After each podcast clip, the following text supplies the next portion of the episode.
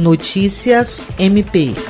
A campanha SOS Acre, iniciativa do Ministério Público do Estado do Acre, que conta com diversos apoiadores, chegou à cidade de Tarauacá, levando 28 toneladas de donativos para serem entregues à população afetada pela cheia do rio no município. Nas áreas mais críticas da cidade, incluindo as comunidades ribeirinhas, foram entregues 500 kits de cestas básicas, 500 kits de higiene pessoal, 220 kits para crianças e 100 fraldas geriátricas. Quem coordenou a entrega dos donativos no município foi o promotor de justiça Lucivan Neri, coordenador do Grupo de Atuação em Meio a Desastres GPRD do MPAC.